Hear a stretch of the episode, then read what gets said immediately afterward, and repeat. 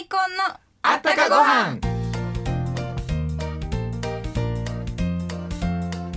皆さんこんにちは。マイコンのコウハラ若旦那のコウハラ森堂です。この番組はご飯にまつわるあったかエピソードと川柳をお届けしています。やっぱり夏は暑いですね。毎日暑くてやってられませんよ。マイコンうちわで多いでもなかなか涼しくなりません。みなみちゃん暑が夏いならマイコン食べたらいいねん。若旦那夏が暑いですよ。えなんて言ったっけ？あそうなはい。え昆布は体の熱を下げる効果があるっちゅう話やしね、うん不足しがちなミネラルてたっぷりやからね。冷やしマイコン茶漬けとか最高ですね。ずずーっといっぱいくへー美味しそうに食べるねみなみちゃん。ぜひマイコンの CM に出て美味しさを伝えてほしいですね。それならもう一層この番組の40秒 CM 南のマイコン劇場にします。え今日も毒舌やね それならみなみちゃん一人で全部ツッコミもあのねボケもやらなあかんやん。暑は夏いですね。なんでやねん。夏は暑いですねやろ。えーそんなこと言ってたっけ？ということで本日のゲストは、えー先週に引き続きオペラ漫談の、えー高原千秋さんにお越しいただきました。どうぞお楽しみに。マイコンのあったかご飯。この番組は天然酵母の贈り物マイコンのコウハラがお送りします。こんにちは庄司花江です。うちこのマイコンすっきゃね。んマイコンあったらね白ご飯なんぼでもいけるわ。今日のお昼も白ご飯にマイコンと思ったらもうあらへんやないの。また買いに行こう。こんにちは庄司花江です元気の秘訣はね美味しいものいっぱい食べていっぱい笑うことなんよ。マイコンは健康のことを考えて作ってるからぎょうさんご飯も食べれるね。マイコンで毎日元気幸せ。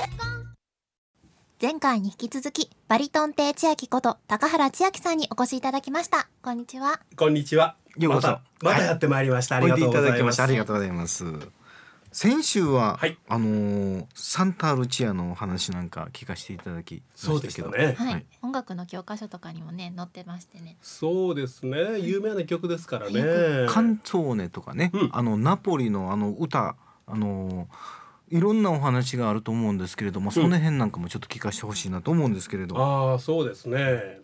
まあカンツォーネって言いますとね、まあイタリア民謡というふうに訳されているんですけれども、まあまあ。ね、先週もお話ししたと思いますけども大体男と女の物語なんでございましてね、うんうん。まあ、楽しいストーリーが多ございますね。はいはい。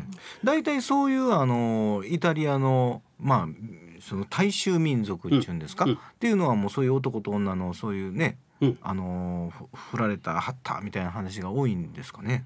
まあ、映画でも昔はイタリア映画っていうのよく流行りましてね、はいはい最近はまああんまりイタリアの映画来ませんけどね、うん。昔はよくあったんですよ。うん、でまあまあ日本人っていうのは割合イタリア好きでございましてね、えー、3年4年ぐらい前ですかね家内と。うん。イタリアに旅行いたしましてね。はい。ベネチアというところへ行きましてね。あ名前が綺麗そうですよね。昔のあのベニス、ベニス。英語で言いますとベニスで、イタリア語ではベネチアって言うんですね。おー映像なんかで見たことないですか？なんか船乗りさんがそうですそうですそうですそうです。うん。船頭さん日本では日本語では船頭さんですけどね、うんうん。まあまあ映像を見てますとね、えーこうぎっちらこぎっちらこやないですけどもこう貝を漕いでるわけですね、うん。こう島の服を着ましてねおしゃれなイタリア野郎がですね。で船にはまあ若いカップルが乗っておりましてね。うんで、えーそのゴンドラでございますね、はいうん運河を流れていくわけでございますねそのゴンドラが。うんで、えーこう途中で石の橋があったりしてその下をくぐっていくわけですよ。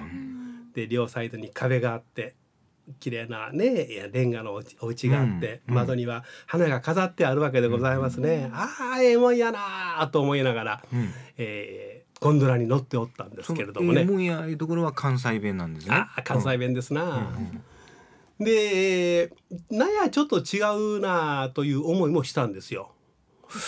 うん。えー、テレビで見てたらこの辺でバックでカンツォーネのメロディーが流れてくるんやけど音楽がないなと思いましてねそのままスーッと流れてるわけですわ、はい。これではいかんなと思いましてねうん。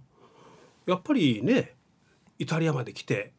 ゴンドラに乗ってるんやから後ろでカンツォーネが音楽が流れてなかったらイタリアらしいことないですやろ？えまさか。いやいやこれはやっぱり大体戦争戦争時代はですね戦時中は日本とイタリアとドイツは三国連盟三国同盟というねうんやってました。お友達でございましたからね、はい。やっぱり日ですよね。本、え手はい。手伝うな観光のお手伝いせないかんなと思いましてね。うん。「オーソレミ」を歌ったんですね。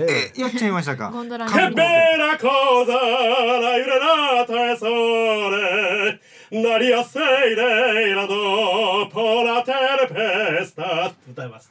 え運河で？運河で。歌ってんのがええ向こうのええイタリアの方じゃなしにええ、日私めが本のオペラ歌手が歌っちゃいましたか？与えました。気持ちがいいんですね。あのね。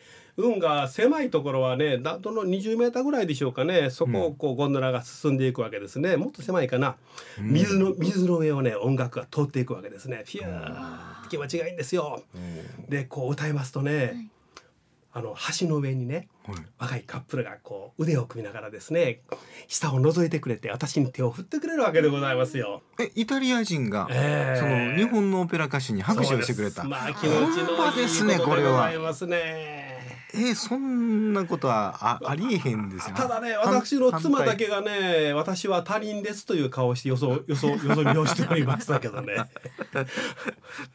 でのその運が30分ぐらいこうね運河巡りをしましてね。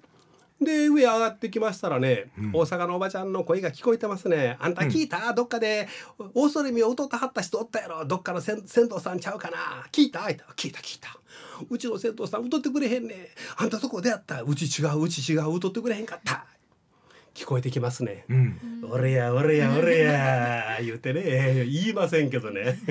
ドヤ顔で笑顔ででもその時まさか日本人と思ってないですよね歌ってる人が？歌ってる人はうん、多分でしょうね。向こうの人が思いますよねまあ、それはあの仙道さんが歌ってると思っていただろうと思いますよ。そううんそそんなことやるんですね面白いですね。奥さんびっくりしますよねまあ私はどこでも歌いますからね。道歩いてても歌いますと嫌な顔しますからね。それでは恒例の川柳をお願いします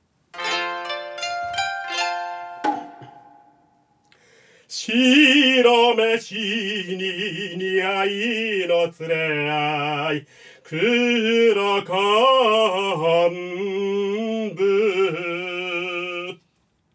それでは曲紹介の方お願いします。はい。今週は語り語りを歌いましょうかね、はい。えー語り語りってご存知ない方いらっしゃるんですがとっても美しい曲なんです、うんうん。で、えーこれはね人の名前なんです。女性の。女性の名前カですねテリーナとかねカタリーナとか言うんですね。それの愛称なんですね、でこの語り語りに恋をした男がおりましてね、ん。えー教会の神父さんのところへ相談に行くわけですね、ん神父さんこんにちは。やはり若いな。おお誰やと思ったらお前やないかい。どないしたんや。いやいや。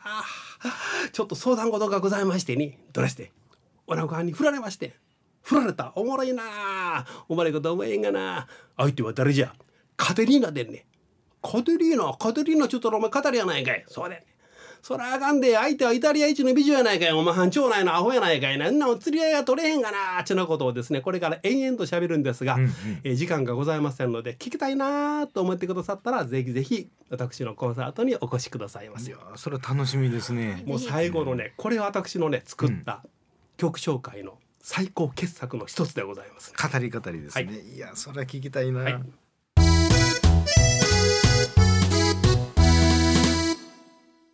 それでは今後の活動予定をお聞かせください。はい、えーいろいろあるんですけれども11月の29日に朝日カルチャーセンターからはい。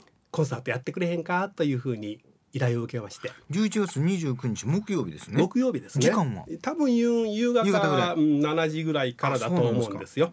梅田でございますからこれは何曲ぐらい歌は？えー、そうですね。10曲もう少10し曲？アンコール入れたりしてまあまあ1415曲なりましょうかね、でそのあの話あもちろんですお話ももちろんですたくりですね、えーもちろんどのお話もですね、えーこんなストーリーかいなほんまかいなというようなストーリーはちゃんとお話を 申し上げます。なんですね。いや、それは楽しみですね。はいはい。そしたら、あの、こちらの紹介は、えっと、天王寺地下マイコンストリーム、または、この番組のホームページでも紹介してます。皆さん、えーぜひ引き連れていきましょそれでは本日は先週に引き続きバリトン亭千秋こと高原千秋さんにお越しいただきました。ありがとうございました。ありがとうございました。ありがとうございます。たっちゃんみなみの？マイコン劇場。これ一休。一つ相談があるんじゃ。とお殿様は言うと一休さんを大きな虎が書いてあるついたての前に連れて行きました。実はの毎晩夜になるとこの大きな虎がついたてから出てくるんじゃ。立休さんよ虎を捕まえてくれんか一休さんは頭に鉢巻きを巻きながらお殿様私に虎を捕まえる縄をください。そして一休さんは縄を持ってついたての前で待ち構えました。お殿様そこにいては危険です。ついたての後ろに回って虎を追い出してください。何？何と申す？ついたてから虎を追い出せと。その通りです。ぜひお願いいたします。追い出してもらわなくては虎を捕まえられません。わかった。そう言うとついたての前にマイコンを並べましたマイコンの食欲をかきたてる芳醇な香りになんとついたてから虎が出てきたのです。うん参った。一休さんは降参しかできませんでした。たっちゃんみなみでした。また来週。今度のお盆休みおばあちゃん家に遊びに行くんですよ家族揃ってご飯食べたりお話ししたりって普段なかなかできないのでお盆休みっていいですよね。それならぜひねマイコン持って行ってあげてあのねマイコンっちのは健康に優しい塩昆布やから、えー家族の方きっと喜ばれるしね。でおそうめん茹でてマイコン乗っけるだけでも美味しいしね。マイコンはご飯のお供としてだけでなく料理の隠し味としてもアレンジがいろいろ楽しめるから便利ですよね。うちのおばあちゃん喜びます。いやお母さんも喜びますねさてこの番組のラジオ新聞が天王寺地下マイコンストリームに設置しています。これまでのゲストの川柳も置いていますよ。皆様も川柳をお寄せください。体に優しくて美味しい塩昆布マイコンが当たります。宛先です。郵便番号552-8501ラジオ大阪マイコンのあったかご飯の係まで。それではまた来週。マイコンのあったかご飯。